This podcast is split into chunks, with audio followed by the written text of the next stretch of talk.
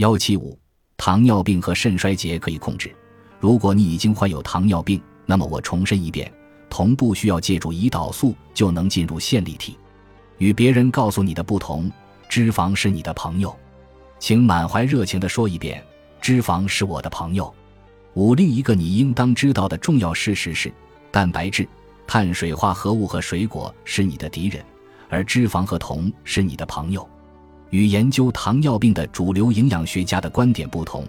我认为糖尿病是一种因摄入过多蛋白质、糖类和水果而使可怜的线粒体过度劳累引起的代谢紊乱。说到水果，果糖是引起肾衰竭的主要原因之一，但这一点是你、你的医生乃至肾病专家都没有意识到的。果糖是一种有毒物质，百分之六十的果糖会被运往肝脏，并转化成甘油三酯和尿素。六，你吸收的果糖中有百分之三十不会去往肝脏，而是直接到达肾脏，进一步破坏肾过滤系统。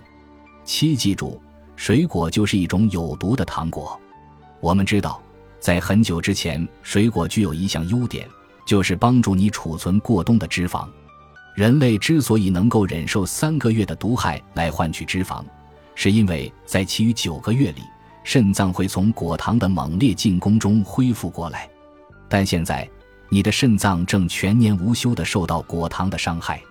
我要声明的是，利用生酮重症护理计划，你能够很快摆脱绝大多数会杀死你的肾脏的毒素，即凝集素、果糖和过量的动物蛋白。本集播放完毕，感谢您的收听，喜欢请订阅加关注，主页有更多精彩内容。